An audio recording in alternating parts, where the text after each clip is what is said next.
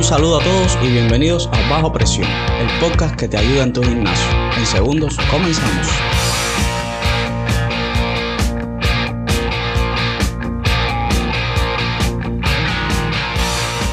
Quiero que tengas siempre esto en cuenta. Si de construir músculo se trata, siempre es recomendable y creo yo que es necesario tener un plan. Cuando el tema es la hipertrofia, pudiera hacerse un análisis profundo y casi interminable sobre todos los aspectos que intervienen en este fenómeno. Unidades motoras, síntesis proteica, la mitocondria, unidades nerviosas, etc. Pero realmente se necesita todo este conocimiento para construir músculo. La verdad es que no. Lo que realmente necesitas son conocimientos prácticos que están respaldados por la ciencia y probados en el gimnasio. Hoy vamos a conocer las respuestas para alcanzar tus metas de construir músculo. Lo primero es conocer el mejor rango de repeticiones. La tensión mecánica favorece la hipertrofia. Múltiples investigaciones concuerdan en que levantar cargas pesadas hasta el fallo muscular produce la misma respuesta o similar a levantar una carga pesada al fallo muscular. La evidencia científica acerca del rango de repeticiones muestra que no existe un número mágico que maximice la hipertrofia, así que puedes hacer uso de ambos métodos manteniendo el rango de 1 a 5 repeticiones para cargas pesadas y de 15 a 20 o más para cargas medias o ligeras. Muchas personas no se sienten cómodas a la hora de usar cargas pesadas que solo les permitan ejecutar una o cinco repeticiones y esto no está mal. También mantener el rango de 6 a 8 repeticiones es una buena base. La cantidad de peso que usas determina la calidad de repeticiones que ejecutas. Si las cargas son muy pesadas, lo más probable es que la calidad de tus repeticiones no sea muy alta. Sabido esto, es muy común ver en los gimnasios a personas hacer bíceps con barra y hacer un uso exagerado de la espalda baja simplemente por una mala decisión a la hora de elegir el peso correcto. Es muy fácil cometer este error. Después de todo, estás en el gimnasio para levantar los hierros, ¿no? Y sabemos que las cargas pesadas son un excelente estímulo para construir músculo. Bueno, sí, pero esto tiene su pega. A la hora de entrenar con un enfoque para maximizar la hipertrofia, no necesariamente tienes que entrenar como un levantador de pesas o un powerlifter, como algunos piensan. Se trata de usar los pesos y las cargas correctas como una herramienta para aumentar el tamaño de tus músculos. Andar de aquí para allá con un pesos pesados para impresionar a tus compañeros no es la aproximación correcta.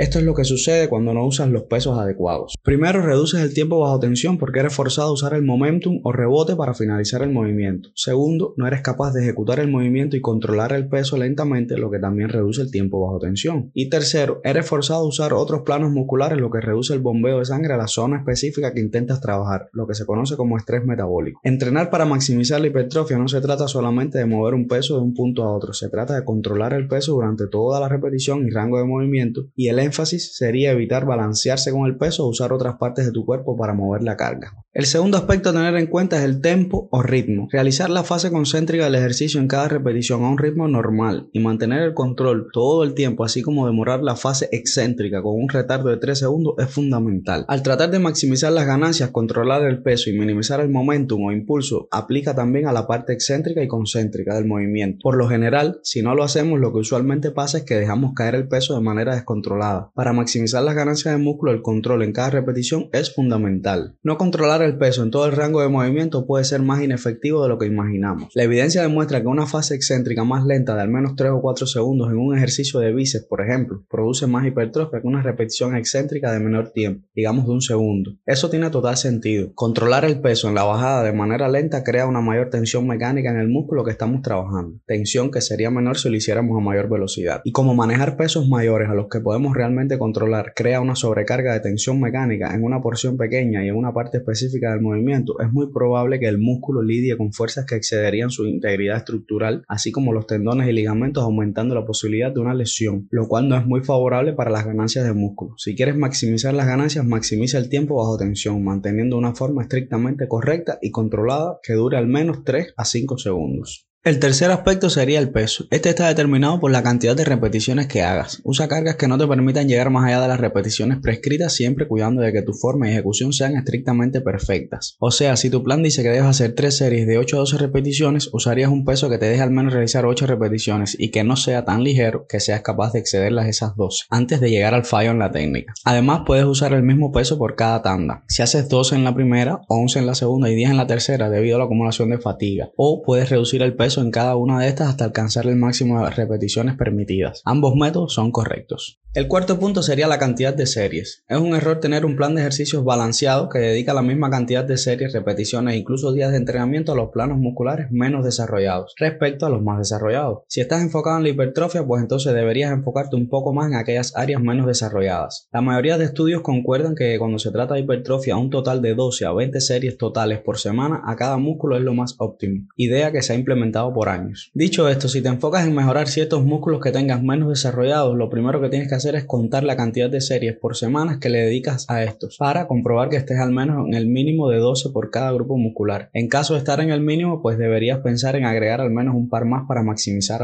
lo más posible. Bueno, vamos a hacer la acostumbrada pausa del café y volvemos en unos segundos para continuar con este episodio del podcast.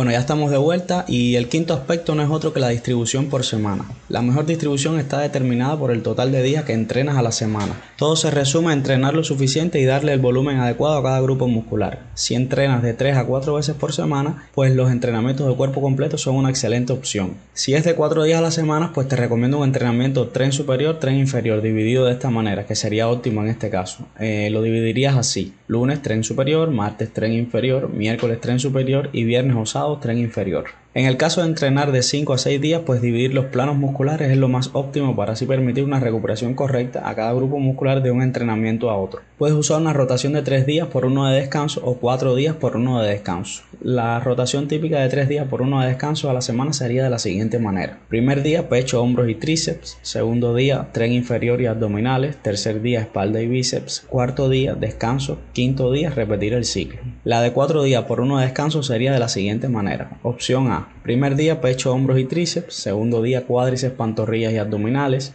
Tercer día espalda y bíceps. Cuarto día femorales, glúteos y abdominales. Quinto día descanso. Y sexto día repites el ciclo o una opción B que sería primer día pectorales y espalda, segundo día cuádriceps, pantorrillas y abdominales, tercer día brazos y hombros, cuarto día femorales, glúteos y abdominales, quinto día descansarías y sexto día repites el ciclo nuevamente. Sea cual sea el que escojas, siempre puedes hacer una o dos series de más en cualquier otro grupo muscular con tal de aumentar la cantidad de series y así maximizar el crecimiento.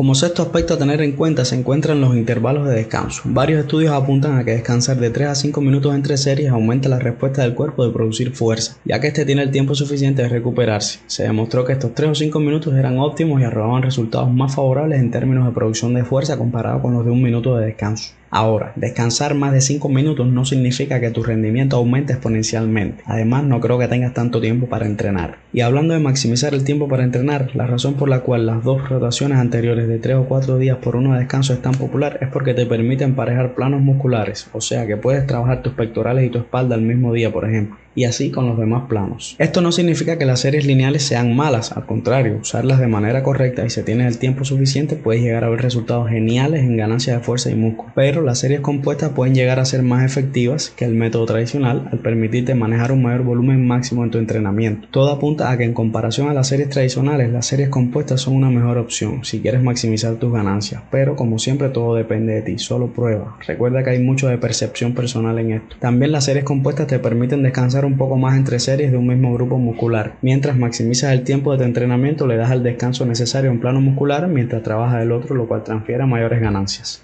Y ahora te voy a dar un plus antes de terminar. ¿Recuerdas el capítulo anterior Comer para crecer? Si no lo has escuchado te lo recomiendo para que entiendas algunas pautas de la nutrición y entiendas mejor lo siguiente. ¿Realmente requieres más calorías para aumentar tus ganancias? Se habla mucho de que si quieres cortar peso debes estar en un déficit calórico y si quieres aumentar pues en una sobrecarga calórica. Pues bueno, no necesariamente. Resulta que la grasa almacenada por el cuerpo es una de las fuentes de energía de este y es importante en la construcción de músculo. Pero existen numerosos estudios que apuntan a que sí es posible construir músculo mientras bajas de peso y pierdes grasa al mismo tiempo. Pero no malinterpretes esto, tu cuerpo no puede convertir la grasa en músculo o viceversa, la grasa es grasa y el músculo es músculo. Si estás sobrepeso, tu cuerpo puede usar toda esa energía almacenada para mejorar en el proceso de construcción de músculo cuando las calorías necesarias no provengan de los alimentos que consumes. Entonces la mejor dieta sería en dependencia de dónde te encuentres ahora y de lo que quieres lograr. Siempre recuerda que estés o no en un déficit calórico, solo asegúrate de ingerir suficiente proteína que sabemos que es fundamental en el proceso de construcción muscular.